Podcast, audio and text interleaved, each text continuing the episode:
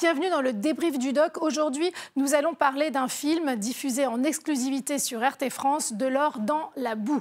Il se déroule aux Philippines, dans la mine d'or la plus célèbre du monde, mais elle ne doit sa réputation qu'aux effroyables conditions de travail des mineurs, des adultes, mais aussi des enfants qui sont immergés dans des couloirs de boue. Et pour en parler, je m'entretiens aujourd'hui avec Maëlys Charla. Bonjour. Merci d'être avec nous. Alors, vous êtes directrice de la Chambre de commerce et d'industrie des Philippines et vous avez personnellement rédigé une note sur les mines d'or. Donc, euh, les scènes de ce documentaire de l'or dans la boue vous sont euh, familières. Alors, qu'est-ce qu'on y voit? Eh bien, euh, tout cela se déroule à Paracalé, à 300 km de Manille. Et des adultes, mais aussi des enfants, doivent s'engouffrer dans des galeries très précaires, des couloirs de boue. Et ce pourquoi? Eh bien, pour quelques fragments d'or, finalement quelques euros. Alors, est-ce que les scènes de ce documentaire sont conformes à ce que vous avez observé sur euh, le terrain, Maëlys Charla alors, euh, je dirais qu'il euh, y, a très peu d'infrastructures qui, tiennent le coup aux Philippines, c'est vrai, et que en effet, c'est une réalité qui existe. Cela dit, je ne dirais pas que c'est l'essentiel hein, des mines d'or, et je dirais surtout que le gouvernement a depuis quelques années pris conscience euh, du danger qu'il représente pour la population et pour les enfants, en effet, et les femmes qui sont dans ces euh, secteurs miniers. Et depuis quelques années, euh, pousse à la transformation des infrastructures et à essayer de trouver de nouvelles technologies pour éviter ces sites illégaux. Ah oui, alors justement, il y a peut-être des, des, centaines de mines d'or, en tout cas dans ce pays. Est-ce qu'elles sont légales ou illégales? Alors, en fait, euh, aux Philippines, euh, étant donné qu'ils sont dans le, souci d'améliorer les choses, ils ont augmenté les standards de sécurité pouvant permettre à une mine d'or d'être dite légale. De ce fait, euh, à l'heure actuelle, il n'y a que 17 mines qui arrivent à obtenir ce statut légal, dans le sens où elles, tiennent tous les, standards de sécurité nécessaires. Donc, oui, il y a des centaines de mines aux Philippines. Beaucoup sont des micro-mines, hein, c'est des petits euh, gisements qui sont exploités. Euh, et, et, donc la plupart sont dites illégales en fait, euh, avec voilà ce chiffre d'une vingtaine qui sont vraiment certifiés par le gouvernement. Alors dans ce documentaire, on s'aperçoit que les mineurs travaillent dans des conditions effrayantes, insoutenables. Je vous propose de le découvrir dans ce premier extrait. Il est attaché, nous ne pouvons pas le perdre. On utilise également des bouchons pour empêcher l'eau et la boue de pénétrer dans nos oreilles. Et nous mettons des masques qui couvrent la moitié du visage et le nez. Je m'appelle Apollo Garden.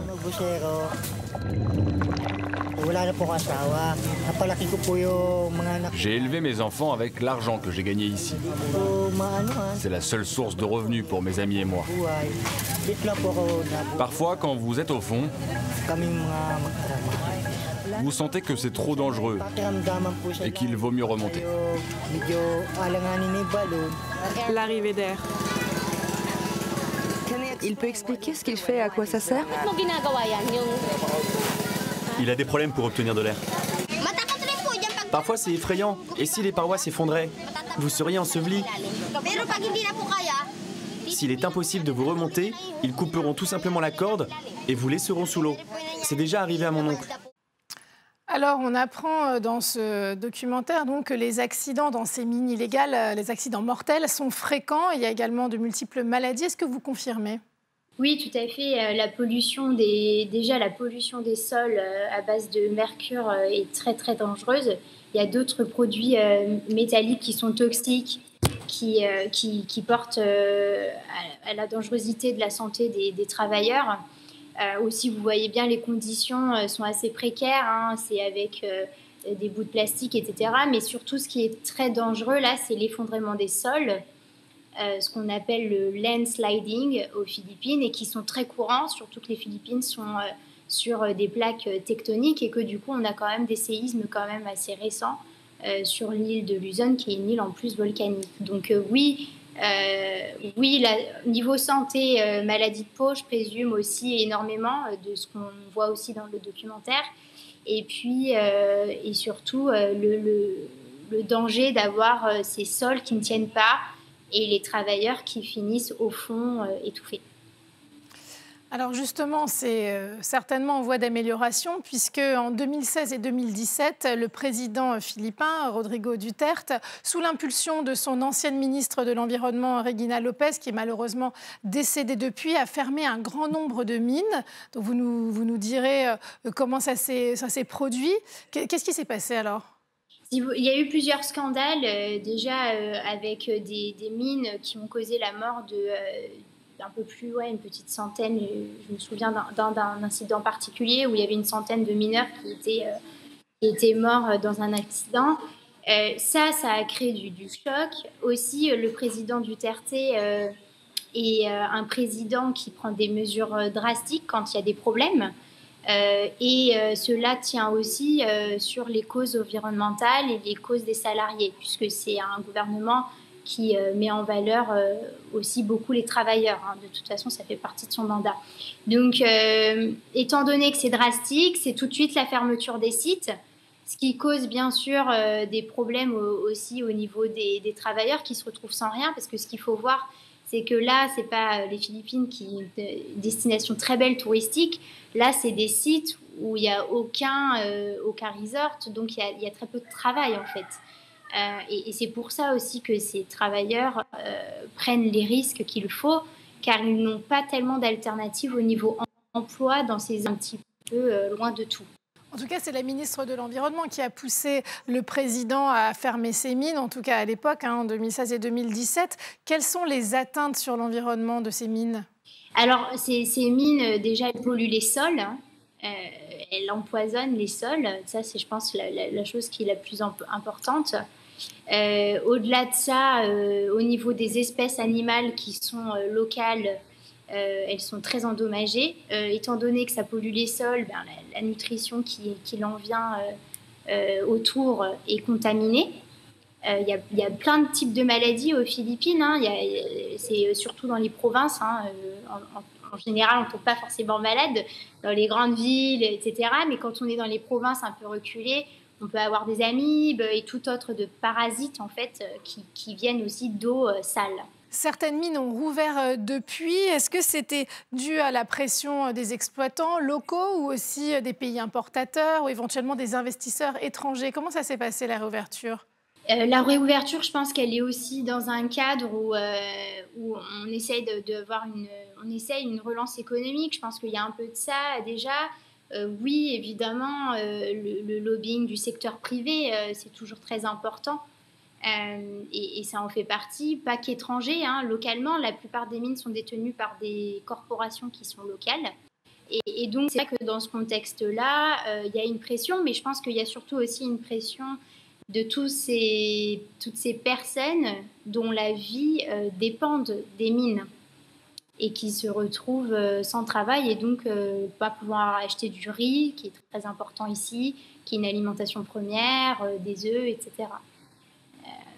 en plus, c'est pas en bord de mer cette ville particulièrement, ce qui fait, ce qui fait qu'ils peuvent pas être autosuffisants comme, comme les Philippins peuvent l'être dans beaucoup d'endroits. Qui sont pour nous paradisiaques. Pour eux, c'est des endroits où il n'y a pas de travail mais ils, dépendent complètement de la mer et de, leur production locale de, légumes et d'alimentation. Là, c'est des endroits assez euh, difficiles euh, d'avoir sa propre agriculture pour survivre. Donc tout cela, tout ce contexte, en fait, euh, fait que c'est bien beau de fermer les mines, mais s'il n'y a pas un accompagnement derrière suffisant, les personnes se retrouvent sans rien du tout. Et du coup, c'est pour ça qu'on est toujours dans une acceptation un peu de conditions plus difficiles euh, pour survivre, tout simplement.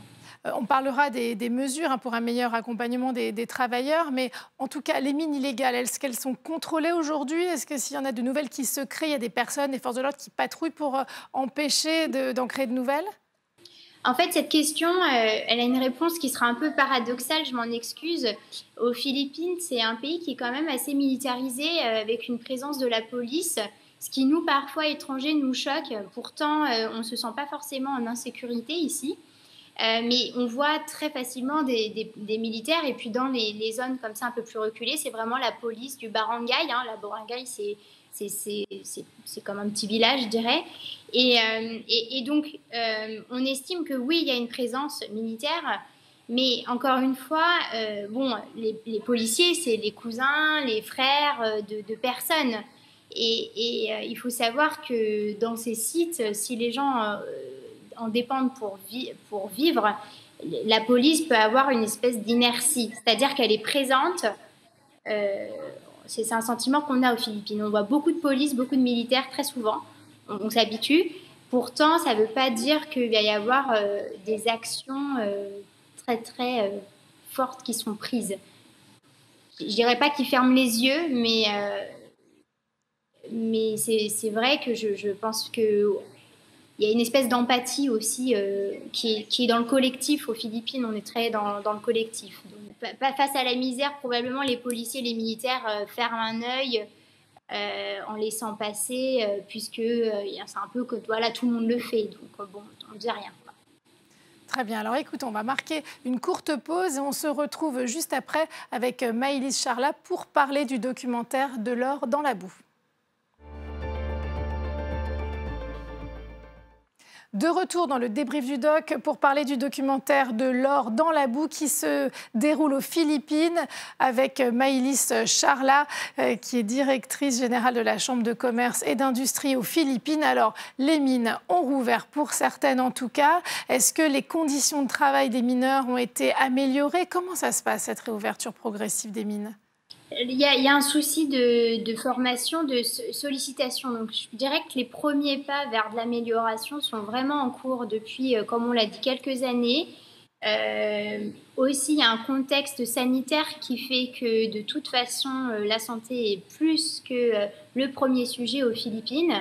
Et donc, ça s'accompagne par des mesures de, de, formation, et, mais qui sont limitées parce que de toute façon, il y a les, les impossibilités du manque d'infrastructures hein, qui, reste, euh, qui reste quand même très important. Alors, comment la France avait réagi à la fermeture euh, de ces mines? Est-ce qu'on a des concessions, des marchés avec euh, ces mines, ces ressources-là? On a des sociétés qui, françaises qui sont implantées ici aux Philippines et qui, qui ne sont pas en contact direct avec les exploitations minières, mais qui en revanche entretiennent des relations indirectes, à savoir euh, fournir du carburant, euh, fournir euh, éventuellement des, machines et autres. donc la, présence française est un petit peu, un petit peu là. Après, comme je disais tout à l'heure, c'est surtout des sociétés locales. les sociétés peuvent difficilement intervenir ou avoir un mot quant, à, quant aux conditions des exploitations des mines.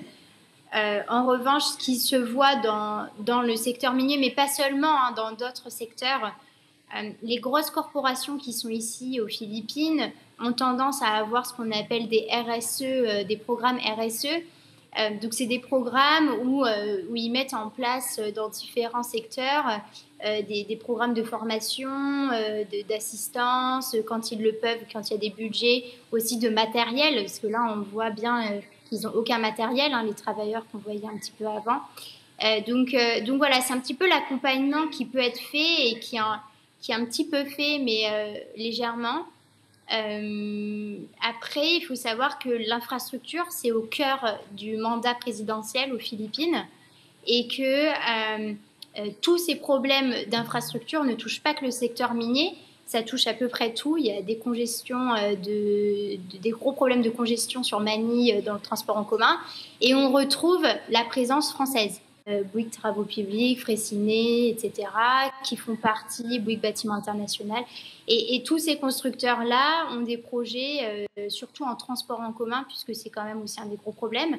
Mais il faut savoir que dans l'infrastructure en général, la présence française est aussi aux Philippines. Vous parlez des grands groupes, mais est-ce que par exemple un petit investisseur pourrait, euh, bah, grâce à votre structure aussi, à la Chambre de commerce et d'industrie, euh, arriver avec peut-être davantage de prérequis sur des conditions de travail, avec davantage d'aides, peut-être des aides sociales d'ailleurs pour euh, les familles, pour les enfants? Nous, on encourage énormément de toute façon, et, ça, fait partie du programme qu'on appelle Team France Export, qui a été lancé par le gouvernement français, on encourage l'export de, petits investisseurs ou de petites PME françaises qui ont ces technologies euh, et qui pourraient les exporter aux Philippines. Et nous, la Chambre de commerce, par exemple, on fait ces introductions-là, on participe aux délégations, on les organise. Donc euh, oui, il faut, il faut euh, absolument que nos PME françaises qui ont éventuellement des technologies s'intéressent aux Philippines. Euh, c'est quelque chose que je vous avais dit, mais euh, on estime que les Philippines auraient le deuxième plus grand gisement d'or. Euh, en revanche, ça ne représente que 0,6% du PIB, ce qui est rien du tout. c'est très, très paradoxal. Le président philippin, Rodrigo Duterte, le commande souvent. Attendez, c'est pour ça qu'il a aussi fermé les mines, c'est que ça contribue très peu au PIB des Philippines. Et comment on peut s'expliquer cela? Parce que leur sous-sol euh, regorge de, ressources, pas seulement d'or d'ailleurs, hein, d'autres ressources euh, très utiles, très importantes. Alors que se passe-t-il? C'est à cause des infrastructures, vous pensez? Complètement. C'est le gros problème, c'est les infrastructures. Et là, il, a entrepris ce qu'on pratiquement on appelle, ça s'appelle le, build, build, build. ça veut dire construire, construire, construire, euh, avec plusieurs trillions de pesos qui sont mis sur sur euh, le, budget euh, infrastructure euh, pour la roadmap là aux Philippines. Et, et si vous voulez, les infrastructures, c'est tout aux Philippines. les, productions locales, je pense à autre chose. Je pense au sucre. on a fait une très belle étude de marché il n'y a pas longtemps pour le sucre. les, le sucre, il y a un gros manque à gagner parce qu'il n'y a pas d'infrastructure, parce que les agriculteurs n'arrivent pas, les planteurs de canettes euh, arrivent pas à des canettes de bonne variété. Euh, les ne sont pas bonnes, donc les voilà, et tout est comme ça en fait. Et, euh, et c'est pour ça qu'il y a toujours des manques à gagner aux Philippines, de belles opportunités, je le répète, mais ce manque d'infrastructures euh, bloque absolument l'exploitation des richesses du pays.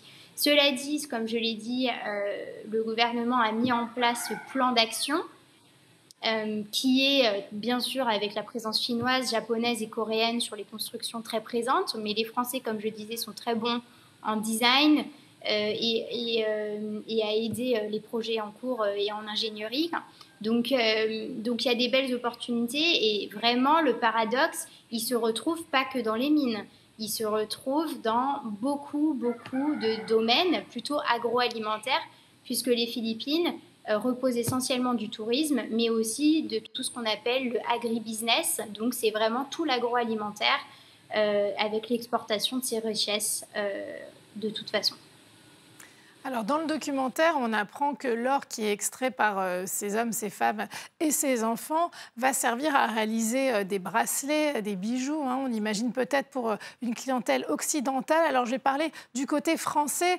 c'est pas juste avec l'or philippin, c'est quand même une industrie, l'extraction hein, des, des, matières précieuses, que ce soit les pierres ou l'or, reste assez opaque. Est-ce qu'on travaille au niveau français sur de l'or équitable, par exemple, de l'or équitable philippin?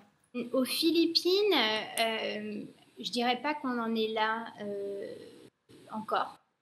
Cela dit, euh, la notion d'équité, sustainability, c'est le grand, grand, on utilise euh, énormément ici, et, aussi au cœur des soucis.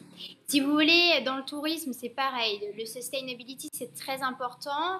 Donc, cette notion de, de, commerce équitable, mais aussi un commerce responsable en environnement, et dans le cœur et dans le cœur des soucis aux Philippines. Euh, je dirais que le gouvernement a un petit peu regardé ce qui se passait ailleurs, et peut-être avec des exemples de tourisme de masse en Thaïlande. Euh, et, donc, de ce faire, il prend des mesures drastiques pour éviter euh, les débordements afin de préserver le pays. Parce que c'est quand même un pays assez nationaliste aux Philippines. Les gens sont très fiers euh, des Philippines et euh, ils ont bien raison. C'est un très très beau pays. Et, du coup, euh, je dirais que cette notion de commerce équitable, elle se voit de plus en plus et surtout l'idée de faire des choses éco-friendly, organiques, c'est au cœur des, priorités. Donc là, là, il y a une espèce d'urgence de, de, de, de changer de terrain. Quoi. D'accord. Alors un point qu'on n'a pas encore abordé, mais qui jalonne tout le documentaire, c'est le travail des enfants. À Paracalais, apparemment, de, nombreux enfants sont orphelins, moins d'un parent. Et d'ailleurs, pas forcément juste à Paracalais, mais euh, aux alentours, les, enfants se précipitent vers la mine. On voit donc des euh, images extrêmement poignantes. Hein. On a même les larmes aux yeux en les voyant. Je vous propose de regarder un second extrait du documentaire De l'or dans la boue.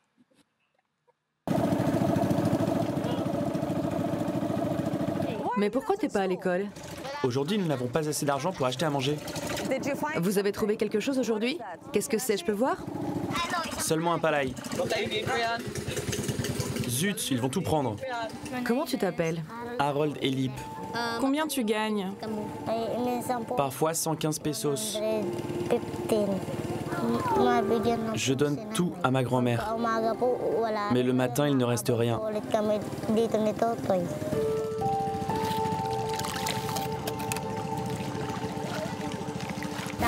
Et nous revenons travailler ici avec Totoy. Mon père est mort et ma mère s'est remariée. Apple, ma sœur, a été vendue. Ils ont vendu ma sœur. Qu'est-ce qui s'est passé avec ton père? Comment il est mort? Il a bu du poison à cause de ma mère. Je ne veux plus te voir, maman. Tu nous as laissés tout seuls. Tu nous as abandonnés. Tu nous as jetés dehors, sous la pluie.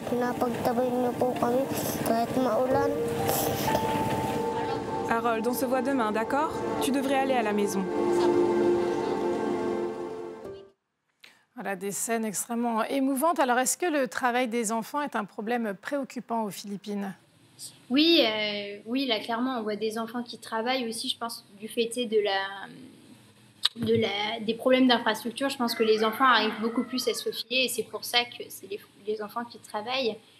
Euh, le, le, travail des enfants, c'est une, une, préoccupation, mais je dirais pas du tout que c'est la première. Par contre, euh, il y a un très très fort euh, d'alphabétisation aux Philippines. Hein. C'est quand même une population qualifiée qui va à l'école. On a 98% d'alphabétisation dans le pays.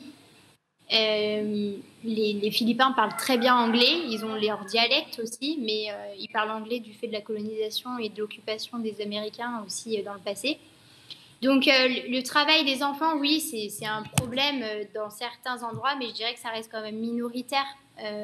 et, que, là, je pense que c'est des cas vraiment extrêmes, mais qui n'ont pas pour moi du tout la généralité aux Philippines. Euh, les, les, Philippins sont très familles. Euh, ça vient aussi de leur héritage, je pense, espagnol et catholique. C'est un pays très catholique. Donc, on n'a pas envie d'emmener euh, ses enfants euh, faire ça. Et, on n'a pas envie d'avoir des enfants qui travaillent à 9-10 ans, de toute façon, en général. les enfants sont participants dans les familles les plus démunies du travail et de la notion d'avoir de l'argent souvent l'aîné. Hein, il y a vraiment cette euh, hiérarchisation avec, euh, avec, euh, avec la famille. mais quand bien même les enfants pourraient aider les parents, c'est très rare que les parents iraient à les abuser et, et les faire travailler. je dirais pas que c'est du tout une oui, c'est de leur plein gré. En tout cas, c'est du plein gré des enfants. On le voit dans le documentaire, ce qui ne rend pas la situation plus, simple pour eux. Est-ce que du fait de la fermeture des mines, le gouvernement philippin a prévu des compensations pour les mineurs, même illégaux bien sûr, mais qui ont perdu leur seule ressource, hein, qui leur sert à manger? Ils le disent bien, hein, ce n'est pas pour euh, s'acheter des voitures, c'est vraiment pour survivre. Est-ce qu'il y a des programmes comme ça, et pour les adultes et pour les enfants, pour qu'ils aillent à l'école, pour les soutenir? Alors l'école, c'est quand même très mis en valeur. Euh pour, euh, pour les Philippines, l'école, c'est euh, la voie des possibles. On sent que les familles se disent que par l'école, on peut réussir. Euh, et, que y a, et que voilà, il y, a plein de fonctions. Être professeur, c'est très bien vu. Être policier, c'est très bien vu. Enfin, et euh, pour revenir à votre question, euh, financier, aucune allowance donnée par le gouvernement. là, il n'y a pas de chômage hein, technique aux Philippines, de toute façon.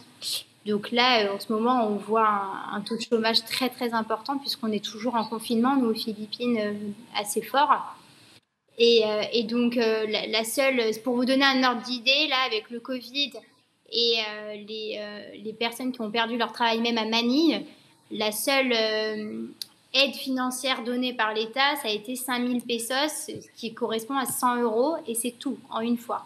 Donc on n'a pas de chômage technique c'est dur. Et la, police aux Philippines, hein, la, règle, c'est no work, no pay. Donc, on ne travaille pas, on n'a pas d'argent. Alors, est-ce que la France, euh, bah, sachant que vous, semblez dire que le, président philippin est, est, très volontariste, en tout cas, il met en place des choses, est-ce que la France va renforcer sa coopération, alors à tous les niveaux économiques, mais aussi dans l'aide apportée aux Philippines? Alors, j'aurais du mal à, vraiment parler euh, au nom du gouvernement français, euh, mais euh, le problème, c'est que le gouvernement philippin a ces mesures drastiques parfois pour de bonnes causes, mais là, sur la plateforme internationale, le gouvernement philippin n'est pas du tout très bien vu par nos amis européens. donc, en ce moment, il y a beaucoup plus de tensions euh, du fait que l'Europe euh, indique au gouvernement philippin qu'il ne respecte pas un certain nombre de conventions internationales, ce qui va euh, à l'encontre du GSP, qui est un traitement de favorisation aux Philippines, leur permettant d'exporter sans aucune taxe à l'Union européenne un certain nombre de produits, en fait. Euh, et, là, en ce moment, il y a une, il y a une, guerre politique et une remise en question euh, du euh, GSP+, parce que, alors, parce que en échange du GSP+, le gouvernement du Duterte doit respecter un certain nombre de conventions internationales et de droits de l'homme. et, le gouvernement de Duterte a fait une énorme politique dans le but anti-drogue avec des, voilà, des, façons de faire drastiques qui font que euh, euh, tous les, jugements et tout les, le, système juridique a été bafoué et, euh, et qui n'a pas permis au, voilà, à, l'Union européenne pardon, de, d'être satisfait sur ces points-là. Donc c'est ce serait très grave hein, d'ailleurs que les Philippines sortent du GSP ⁇ parce que ça représente une énorme aide pour l'export des ressources aux Philippines. Très bien, et vous y emploierez. Merci beaucoup, Maëlys Charla, d'avoir été avec nous pour commenter ce documentaire de l'or dans la boue, diffusé en exclusivité sur RT France. Je rappelle que vous êtes la directrice générale de la Chambre de commerce et d'industrie des Philippines. Vous pourrez retrouver l'intégralité de notre documentaire sur rtfrance.tv. À bientôt sur RT France.